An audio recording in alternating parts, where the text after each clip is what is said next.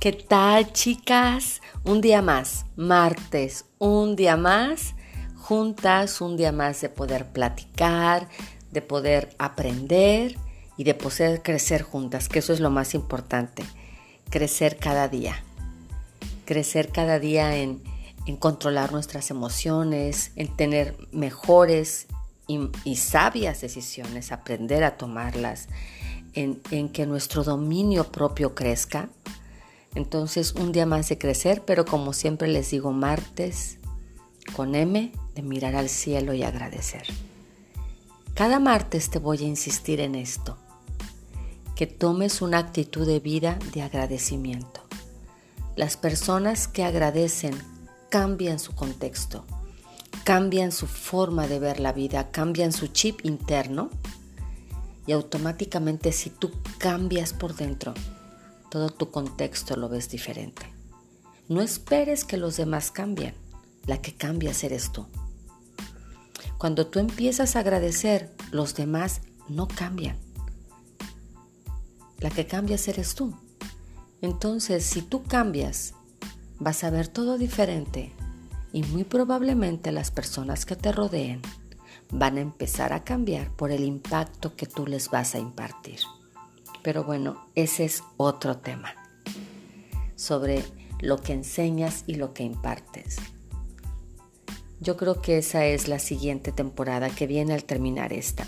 Pero bueno, continuamos con la primera temporada de cómo enfrento las pérdidas y vámonos con el capítulo 3. El capítulo 3 lo he titulado ¿Cómo reacciono ante las pérdidas? Fíjense que en las pérdidas hay varias etapas cuando pasamos por las pérdidas, pasamos por, por varias etapas. No todas las personas pasan por todas las etapas, no necesariamente hay que pasarlo, no siempre los pasamos en la misma mm, secuencia que te voy a platicar, pero la gran mayoría de nosotros y de nosotras pasamos por estas etapas en las pérdidas, que una es el desconcierto, otra es la negación, otra es la ira, otra es la negociación, la depresión y cuando vamos en franca salida es cuando llegamos a la aceptación.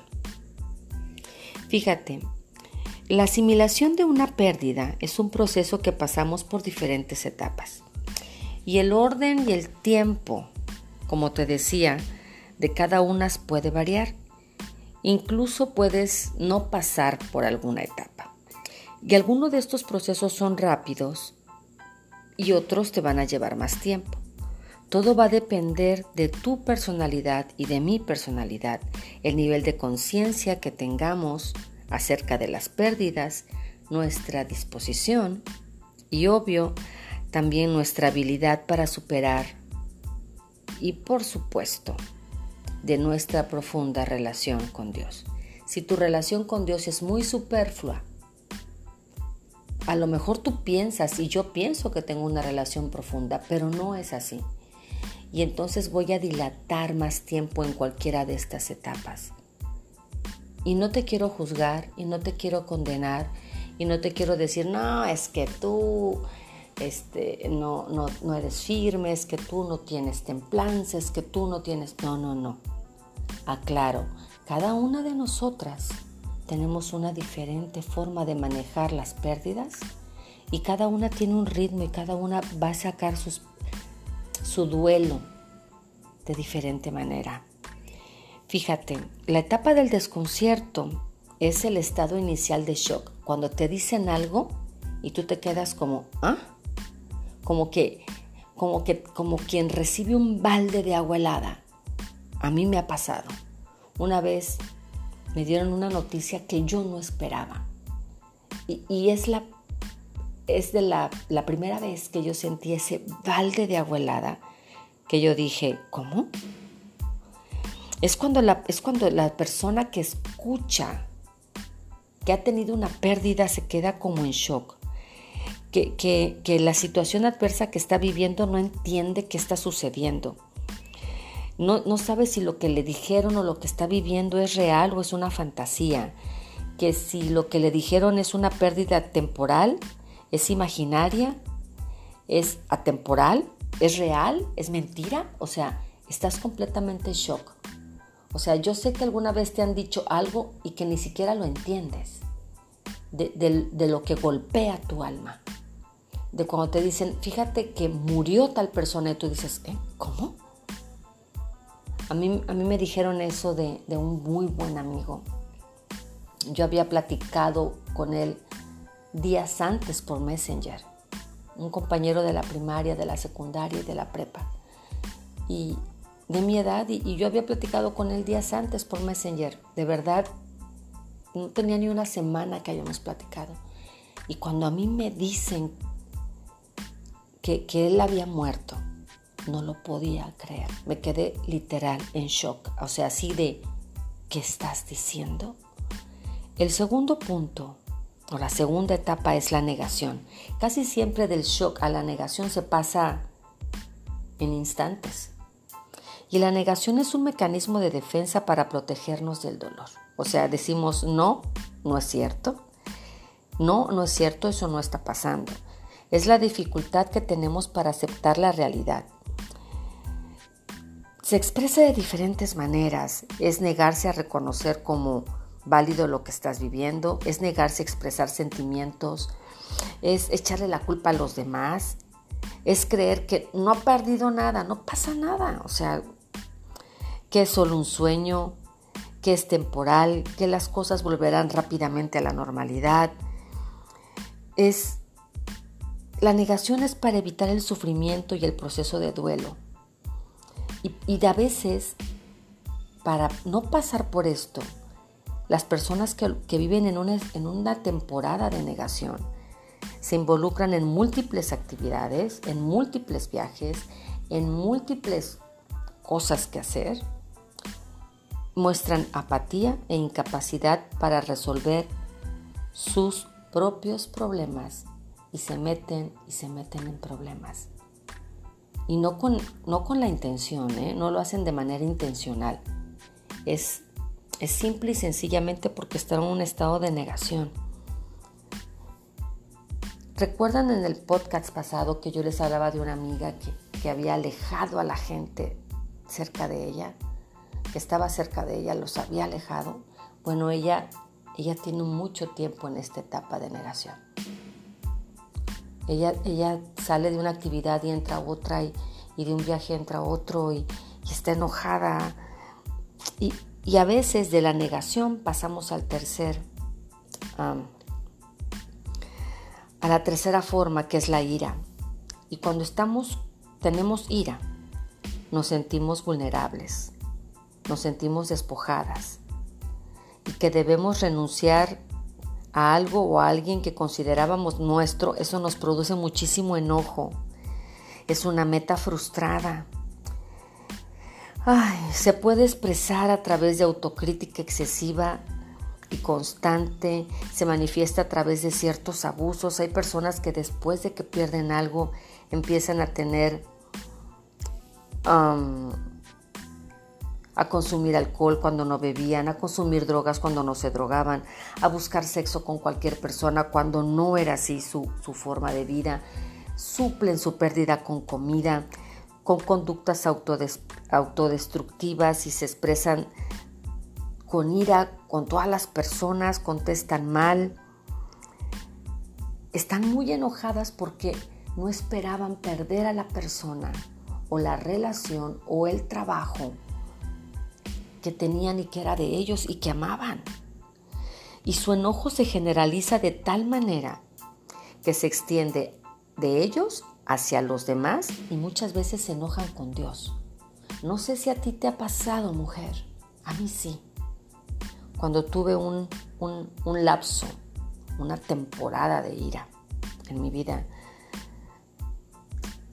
estaba yo muy enojada, muy enojada y, y me peleé con Dios de tal manera que yo le dije, ¿sabes que no quiero volver a hablar contigo?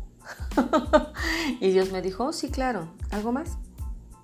Estaba yo muy enojada, muy, muy enojada.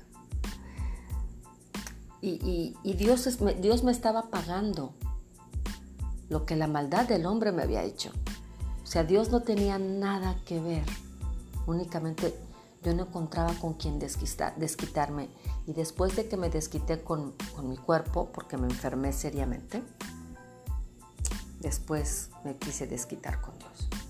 Y después de la ira pasamos a la etapa de la negociación. Perdón.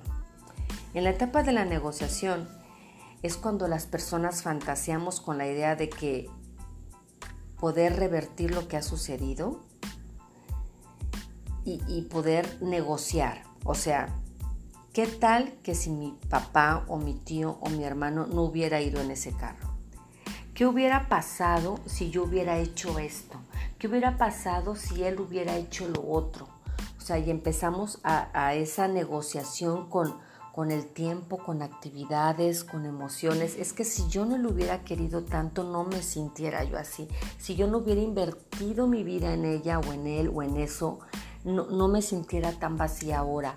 O sea, hay una negociación que intentamos hacer tratando, tratando de, de no perder lo que ya está perdido. Después de la negociación viene la etapa de la depresión. Y la etapa de la depresión es una tristeza profunda y la sensación de vacío, que eso es lo más terrible. No es tanto la tristeza, sino el vacío dentro de cada uno de nosotros. Y esta es una característica cuyo nombre se refiere a la depresión clínica. Y fíjate que, lo, vemos como un problema de salud mental y es un conjunto de emociones vinculadas a las tristezas naturales ante la perdida, ante la, la perdida situación que tenemos en nuestros corazones. O sea, estamos perdidos. Estamos perdidos por la pérdida que hemos tenido. Y a veces ah, no podemos asimilar ah, nuestra vida con la pérdida de la persona que queremos y que amamos, o, del trabajo, como les digo, o de la circunstancia, de la situación en la que estamos. La depresión también lleva a las personas a llorar constantemente, a, lamentarse, a que su ritmo de productividad baje, a que estén desmotivados, a que no tengan deseos de hacer nada. Y el problema de esto es que te puede traer trastornos en la comida, en el sueño, pueden empezar a manifestarse daño físico, o sea, hacerse daño ellas mismas. Y, y, pasas de la depresión a la ira, o sea, pasas de la depresión a la ira y pasas del enojo al llanto y vuelves a enojarte y vuelves a la, a la negociación y, y se, estos tres llega un momento en el que se juntan y, y se, hacen, se hacen uno solo. Y esto es en donde más tiempo pasamos, porque después de esto viene la aceptación. Y cuando la aceptación viene, amada, es que vamos en una franca mejoría. Vamos saliendo de esa temporada de duelo, vamos saliendo de, ese tiempo difícil de pérdida, vamos, vamos saliendo de, de ese luto del corazón, y, es cuando una persona está consciente de lo que ha pasado. Es cuando una persona está consciente de lo que ha perdido. Es cuando una persona está consciente que el dolor está siendo parte de su vida y, y, reconoce y acepta que le duele. Y es cuando se sobrepone y empieza a analizar las causas y las posibles soluciones para sacar adelante su vida. Todas, todas las pérdidas son una oportunidad para crecer, amada. Todas las pérdidas. Y toda crisis trae consigo un planteamiento profundo de vida. Fíjate, la Biblia nos habla que había dos hombres que construían sus casas. Uno era prudente y otro era muy poco prudente o más bien insensato. Entonces, el hombre prudente construye su casa sobre la roca y en tanto que el insensato, bueno, lo hace sobre la arena. Y vino la lluvia y crecieron los ríos y soplaron los vientos, y la casa del hombre prudente permaneció firme y de pie a pesar de todo lo que había pasado. En cambio, la casa del hombre insensato, bueno, pues se vino abajo las primeras de cambio, porque su base era inestable. Ante una crisis, todos los seres humanos estamos en una misma situación. Ante esta crisis que estamos pasando a nivel mundial, todos estamos en la misma situación. El problema es, o la diferencia es, o la virtud es, cuál es tu fundamento. Si tu fundamento es la roca, te va a azotar, te va a golpear el viento y las lluvias y vas a permanecer firme. Pero si tu fundamento es la arena,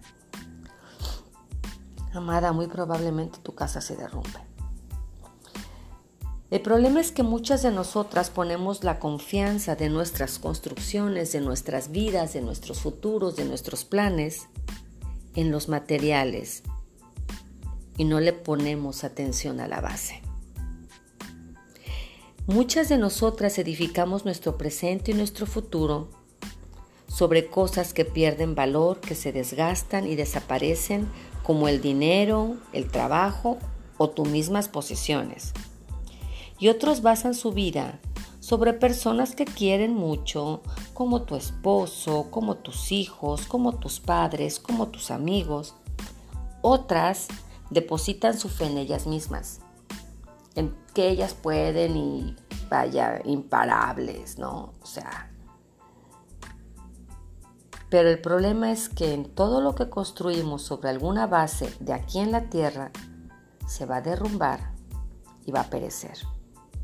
Tal vez sea el momento, chicas, de organizar nuestra construcción de vida, la vida que estamos llevando y analizar sobre qué la hemos edificado. Tienes que verificar sobre qué estás edificando tu vida. Escúchame, pérdidas van a llegar, lutos van a llegar muertes de familiares van a llegar. Porque fíjate, si me quieres acompañar a Eclesiastés 3. 3.1. Dice, todo tiene su momento y todo lo que sucede bajo el cielo ocurre de acuerdo a un plan. Te estoy leyendo la, la versión La Palabra de Dios para todos. Hay un tiempo para nacer y otro para morir, un tiempo para plantar y otro para arrancar plantas un tiempo para matar, otro tiempo para sanar, un tiempo para destruir y otro para construir, un tiempo para llorar, otro para reír, un tiempo para estar triste y otro para bailar de alegría. Hay un tiempo para esparcir piedras y otro para recogerlas. Un tiempo para abrazarse y otro para dejar de abrazarse. Un tiempo para buscar y otro para detener la búsqueda. Hay un tiempo para guardar y otro para desechar. Hay un tiempo para rasgar y otro para coser. Hay un tiempo para guardar silencio y otro para hablar. Hay un tiempo para amar y otro para odiar. Un tiempo para la guerra y otro para la paz. ¿Qué provecho saca el trabajador de tanto trabajar? He visto todo el duro trabajo que Dios dio a los seres humanos para mantenerlos ocupados. Todo sucede a su debido tiempo, sin embargo Dios puso en la mente humana la habilidad de entender el paso del tiempo. Aunque nadie alcanza a comprender la obra de Dios desde el principio hasta el fin, aprendí que lo mejor que puede hacer la gente es ser feliz y disfrutar mientras viva. Pues Dios quiere que todos coman beban y disfruten de su trabajo. La vida es un don de Dios. Amada, todo tiene un tiempo y nadie somos eternos. Recuerda, lo vimos esto en el primer podcast. Los seres humanos somos finitos y contingentes. La vida debe continuar. Yo soy Cita León y recibe un abrazo de mi corazón a tu corazón. Dios que te bendiga, mujer. Dios que te engrandezca. Dios te fortalezca y Dios sea la tierra en la cual, la roca en la cual tu vida es cimentada, tu familia es cimentada. Y que todo lo que la polilla y el orín no corrompen sean los materiales con los que tú construyas tu hogar, en el cual vengan vientos, azoten lluvias, tu hogar permanezca estable y firme. Dios que te bendiga y recuerda, no estás sola. Bye bye.